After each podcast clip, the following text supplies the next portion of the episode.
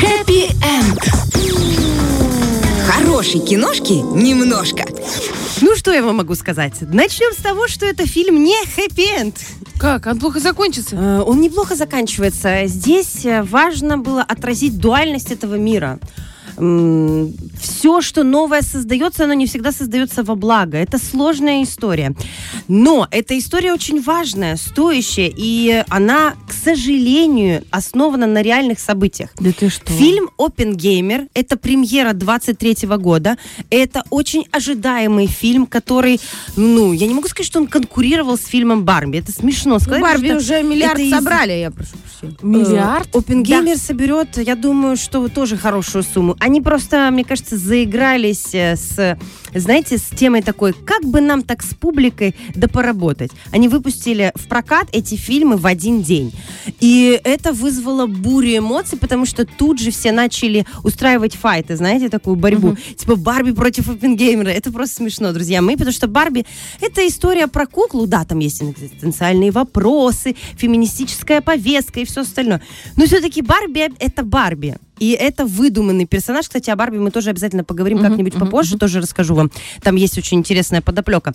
Но Опенгеймер это совсем про другое. Это вообще про про разрушение. Это вообще история, э, которая произошла в реальности. И фильм основан на книге «Американский Прометей» фильма Берда и Ширвина. Э, Это книга, которая вдохновила Кристофера Нолана на свою, это режиссер, на свою проекцию в формате кино. Это непростая история. И как Нолан попал в повестку мира, знает только он. Потому что э, продакшеном за- занимались они когда? Несколько лет назад. И кто бы мог подумать? Но мы не будем сейчас об этом говорить, но все все поняли. А, Оппенгеймер – это отец атомной бомбы. Это реальный человек, физик Роберт Оппенгеймер. Он еврей по своему происхождению. И почему нам важно это уточнить? Потому что это момент Первой, Второй мировой, Второй мировой войны. То есть это момент, когда у евреев была сложная история. И все умнейшие эм, евреи Европы, они эмигрировали в Америку. Ну, во всяком случае, большая их часть старалась именно таким образом, каким, ну, спасать свою жизнь и спасать жизнь своей семьи. И Опенгеймер в том числе. Он эмигрировал в Америку, и там он попадает в Манхэттенский проект. Это проект, который спонсируют американцы. Он невероятно м, дорогостоящий. Правительство спонсирует. Да, получается. правительство спонсирует для того, чтобы создать оружие, которое смогло бы остановить Гитлера. Такая изначально была идея, потому что это времена Второй мировой войны. Гитлер умирает, а, значит, Германия проигрывает во Второй мировой войне, Советский Союз побеждает, и вместе с Советским Союзом а, страны, которые были на стороне Советского Союза, собственно говоря. А, проект не останавливается. Казалось бы, атомная бомба уже не нужна. Хотя проект был запущен, Манхэттенский. Они не останавливаются. А, Правительство считает, что нужно дальше этот проект продвигать, потому что Япония по-прежнему не сдается. А как вы помните, война происходила на двух фронтах. Значит, и в Германии, и в Японии.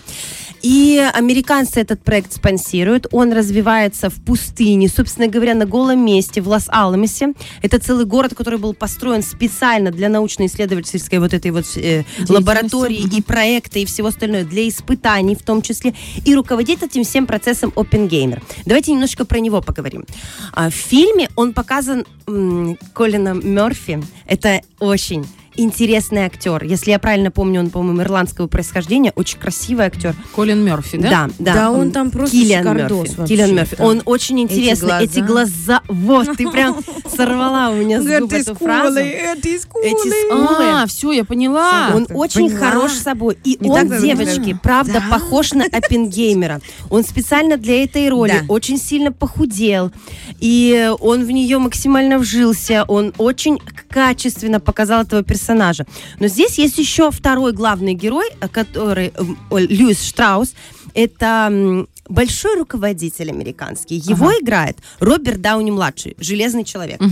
Ребята, я его не узнала. То есть я уже, зачитываясь э, анонсами, я понимала, что я точно пойду 100% в кино на этот фильм. Я сходила. Три часа как мгновение. Ну, я такое люблю. Это для меня это впечатляющее кино. Я его не узнала. Насколько Дауни там другой. Он тоже там как будто похудевший, осунувшийся. Он тоже играет там еврея. И знаете, тут... э, эм, тут не, э, не реализовавшийся физик, потому что Штраус тоже занимался наукой, а здесь человек, который сделал величайшую карьеру. Оппенгеймера знали все. Оппенгеймера печатали на обложке Time. То есть он отец атомной бомбы, американский Прометей, то есть его все знают. А кто такой Штраус? Кто такой Льюис Штраус? Но, тем не менее, Штраус имел влияние на еще потому какое босс. имел, еще какое имел, и он из-за него, это потом раскрывается в процессе сюжета, ам, заводится как они сказали, не, не дело открывается уголовное, а просто определенное такое социальное разбирательство.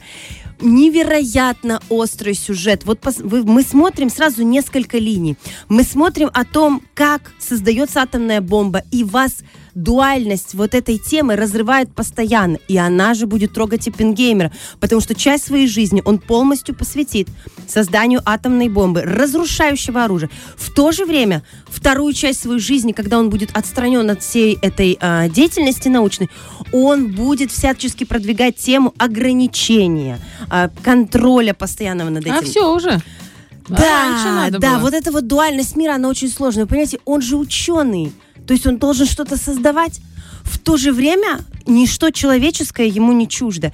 И там будут... Я просто не хочу вам спойлерить страшные моменты, но я, я, вы должны понимать, что этот фильм основан на реальных событиях. И там взят фрагмент, когда обсуждается момент бомбардировки Хиросимы и Нагасаки, и как хладнокровно политики принимают решения, какие это будут города, почему это будет, например, не Киото. Это вызывает такой нервный импульс внутри тебя, и ты с экрана кинотеатра, ты ждешь реакции Оппенгеймера, что он в этот момент включится и скажет, нет, друзья мои, ну, то есть это, это сложное кино. Оно снято великолепно. Там есть эффект, знаете, такой эффект присутствия камеры. Это ты чувствуешь себя внутри. Никакой компьютерной графики. Для Кристофера Нолана, он невероятный режиссер нашего времени, он точно останется для веках, да, книг, в да, истории кино. У- Ему было очень важно ни в коем случае не использовать компьютерную графику с точки зрения показывания взрыва и мысли Оппенгеймера, когда он думает о расщеплении атома, о черных дырах. Они с командой взрывали определенные объекты и использовали э, высочайшего уровня камеры, чтобы сделать эту макросъемку с замедлениями, с остановками. Как это выглядит? Это и страшно, и впечатляет одновременно. Кино очень стоящее. Я рекомендую его вам посмотреть с холодной головой. Ни за что не получится, что бы вы с собой ни делали. Это как красиво, как кинопродукт. И это, знаете, как маячок, который должен все время где-то включаться, что эм, наука, наверное, должна развиваться все-таки в другую сторону. И эм, наука, к сожалению, очень сильно сплетена с политикой. Это неотделимые две истории, особенно у больших сверхдержав. И знаешь, я сейчас посмотрела, повестка дня была вот буквально, Мгм. наверное, неделю назад. э, были траурные мероприятия вот в Хиросиме и Нагасаки Да. по поводу э, сбрасывания бомбардировок. Мгм. И меня просто поразило, как японский народ, это высокотехнологически развитый народ, это держава, которая одна из, там, входит в десятку, если не в семерку, самых развитых вообще в мире. И как они закрывают глаза. Нигде во время траурных мероприятий не было сказано о том, Политика. кто сбросил эти Да. бомбы. Я думаю, это произошло меньше века назад. У вас погибли тысячи, десятки тысяч людей.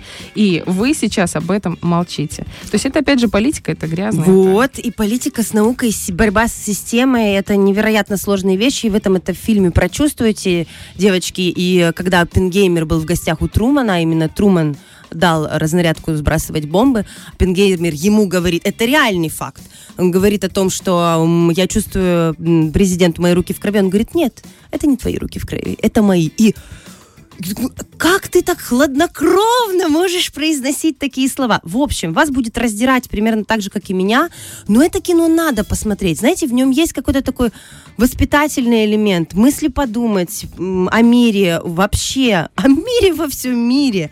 При этом это высококачественное кино, невероятная актерская кин- э, э, игра. Там Роберт Дауни младший, еще раз повторюсь, э, Киллиан, э, значит, Мэтт Деймон, Эмили Блант. Это качество, эти съемки, эта красота панорамы.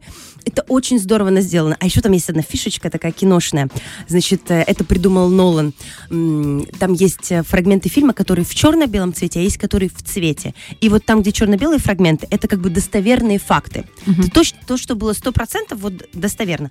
А когда цветные фрагменты, то значит это некая, прием, некая возможность на подумать, да, вот это вот интерпретация событий. Это очень тонко сделано. А какой там звуковой ряд, какой там саунд? Эм, получается, звуковая волна, она медленнее, чем световая волна. И когда происходит тренировочный взрыв Тринити, это первая бомба атомная, которая была взорвана э, в Америке, в Лос-Алосе, там вот этот момент, когда световая вспышка, вот этот эффект, гробовая тишина в кинотеатре, и потом этот бам. Девочки, это до таких мурашек. Ну, в общем, рекомендация на подумать. Естественно, без детей. Понимаешь, это же премьера 23-го Да. года. Невозможно пройти мимо. Не Ну, надо вот я бы мимо Барби еще бы прошла спокойно. Я да простят меня я все, прошла. все розовые женщины. Вот. А мимо Оппенгеймера я не могу. Я люблю очень фильмы, которые тебя заставляют думать. Они твою психику, они как будто тебя перерождают. Ты вновь смотришь на какие-то обычные вещи очень зрелым взглядом, потому что ну нельзя от этого отмахнуться. У нас есть этот фильм Вот. в кинотеатре? Мы можем да, это посмотреть? я смотрела Он у нас в кинотеатре под большим впечатлением. Девочки, зал полупустой. Давай Приходите, парковый получайте сезон удовольствие. закончится и пойдем, а то мы такие Через год. будем. Саша, огромное спасибо. Знаешь, все твои рекомендации Да. это на подумать, на э, Люблю кино. по- погрустить, посмотреть в себя и э, сделать, наверное, правильные выводы. Ну или, по крайней мере, выводы, которые будут правильные лично для тебя. Фреш на первом.